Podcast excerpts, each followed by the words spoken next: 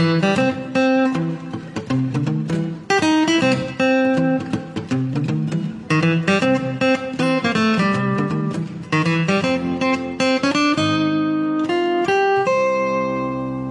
迎收听由宋小南工作室制作的升学 FM，我是宋小南。升学 FM 是一档与高中家长和同学分享与高考、留学相关的信息与经验的播客节目，实用接地气是我们的标签。请大家搜索宋小南工作室的 QQ 或者微信来收听节目，这也是您收听最新内容和参与互动最简便的方式。宋小南工作室的 QQ 和微信号码都是幺幺四五四五二二七七。今天的节目，我们继续回答家长提出的问题。您是不是遇到过这样的情况？孩子考完了试，完全不知道考的好与坏，感觉成绩高低完全凭运气。您是不是也遇到过？等考试成绩出来之后，怎么也找不到问题所在？如果想要把知识补齐，完全不知道从哪儿下手的情况呢？现在啊，孩子正在完成第一轮的总复习，孩子的状态正常，应该是跟着老师的节奏，按部就班，埋头苦干。这其实是个很好的状态，但在大多数情况下，我们容易忽略一个问题。这个问题就是，成绩并不因为我们完成了哪些事情，或者说我们完成了多少工作量而提高。我们需要去思考一下，除了完成这些任务之外。第一轮总复习的背后，我们到底要完成一个什么样的目标呢？我们节目的听众当中，可能还有很多人对我不太了解，我在这儿也碰巧介绍一下自己。我呢是山东省实验中学两千级实验班的学生，然后高中呢参加了化学竞赛，被保送到了南京大学的化学系，然后在南大呢念书念的也还不错，又被保送到了中科院硕博连读。可以说，在高中阶段的学习还是有一些心得的。那在高中阶段也曾经运气不错，做过一回庄啊，考过一次年级第一。在今天和之后的节目当中，我也会把自己和我的朋友们的一些学习心得给大家做一做分享。话题说回来，在第一轮总复习的背后，我们到底要达到什么样的目标呢？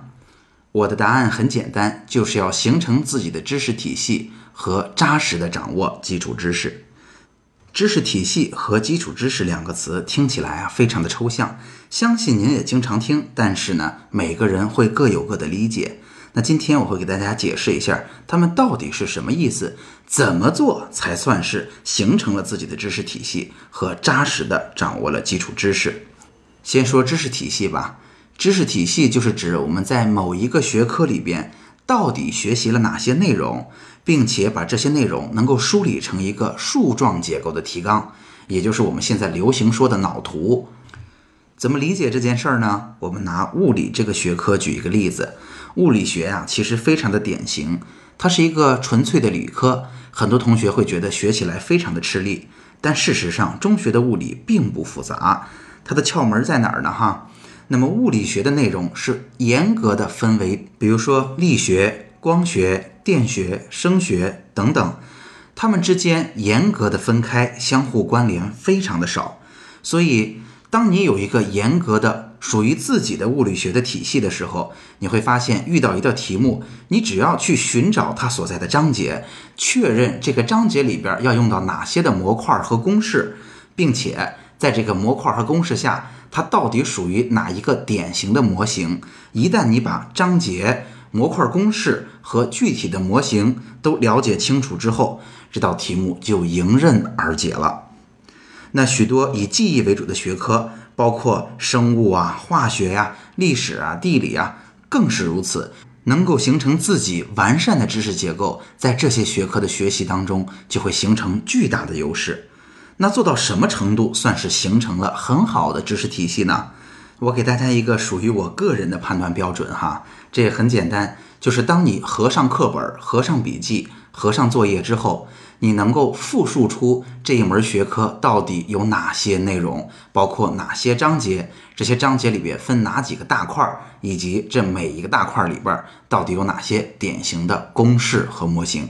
如果你能做到这一点，我可以告诉你，物理会学起来游刃有余的。那么我们要学习的科目那么多，在每一个具体的学科里边，怎么才能做到形成自己的知识体系呢？除了某些天赋异禀的同学之外，大部分同学都用了相同的方法，这就是记笔记。绝大多数的学霸都会有自己的笔记，而且大家也可以经常看到，在高考的考场门外啦，在大学里啦，以及在淘宝上啦，都有很多地方出售所谓的状元笔记。那在过去我们的高中班级里，很多同学的习惯都是每天一定要整理完当天的知识笔记才能够睡觉。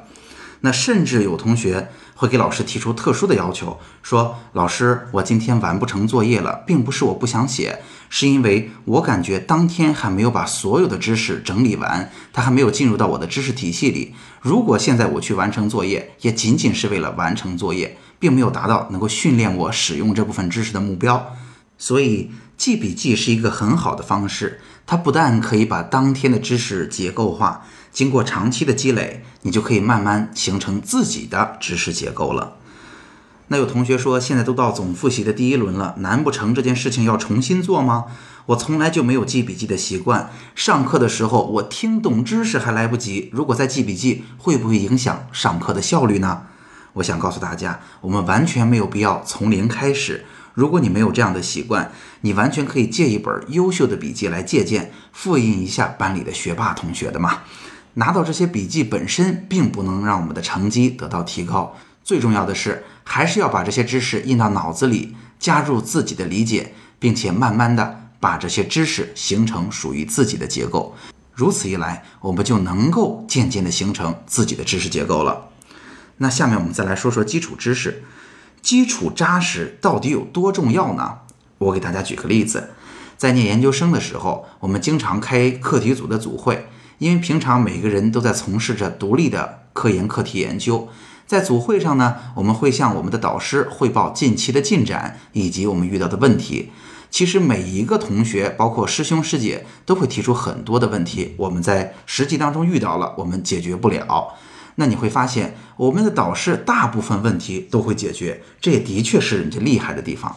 但是日积月累，我会发现，导师提出的解决方案。其实，在我们的基础课的课本上都有，只是我们就是反应不过来，只是我们就是不会用，这就是基础知识扎实的体现。当时我们导师有一句话，我也在这儿分享给大家，就是基础有多扎实，决定了你能站多高；胸怀有多宽广，决定了你能走多远。我觉得说的非常有道理。那么，对于扎实这个词，每个人心中都有属于自己的标准。那我给大家一个建议。扎实的标准就是，只要会，在考试中就不失分儿。在大部分情况下，我是不相信会有粗心错这件事的。其实，大部分情况下，粗心错就是因为不扎实。当我们用到一个不熟悉的知识的时候，在答卷的过程中，我们会去想这个知识到底是什么内容来着？它跟其他的知识到底有哪些关联？这样的思考会分散我们的精力，也就导致了我们的粗心错。在实际操作当中，怎么才能算基础知识已经掌握扎实了呢？我给大家提供五个标准：第一是是什么，第二是为什么，第三是怎么用，第四是它跟哪些知识有相互的关联，第五是这个知识在我们的知识结构中占据什么样的位置。那么我们拿数学来给大家举个例子，数学在高中的学科当中算是比较难学的了，比如说立体几何。我们看到一个定理，它到底是什么意思？这就是是什么？它怎么去证明？这就是为什么？那它能够怎么使用？也就是说，它常出现在哪些图形当中？它常见的辅助线有哪一些？它到底跟哪些知识相关联？它是不是可以跟一些三角函数去做关联？它是不是经常出现在一些二次曲线的题目当中？以及？它在我们的知识体系当中，它是属于四面体呀，属于正方体呀，属于哪一部分？当我们把这五部分都弄明白之后，我们就是对这个知识掌握的已经非常的扎实了。那总结一下，我们的复习总共会有三轮：第一轮是基础知识的复习，第二轮是专题复习，第三轮是应试训练。二三轮的奥妙，我们到时候再给大家讲。第一轮的复习仅此一次。是查漏补缺的好时候，这时候我们更应该重视形成自己的知识体系，扎实的掌握基础知识。只有知识成了体系，我们出了问题才会知道问题在哪儿，才能有的放矢，解题的时候套路才会更有迹可循。只有把基础知识掌握扎实，我们才能真正的在高考当中把分儿把握住，同时才有机会触类旁通。欢迎您也来升学 FM 提出自己的困惑，也欢迎您把自己成功的经验在这儿分享给更多家长。您可以通过 QQ 或者微信与我们取得联系，在 QQ 和微信，宋小楠工作室的号码都是幺幺四五四五二二七七，这也是收听升学 FM 最直接的方式。此外，您还可以加入升学 FM 的 QQ 群二七四四二零幺九九。在这里，宋小楠工作室还为您准备了直播课程和个性化的咨询。升学 FM，让我们在孩子升学的日子里相互陪伴。我们下期见。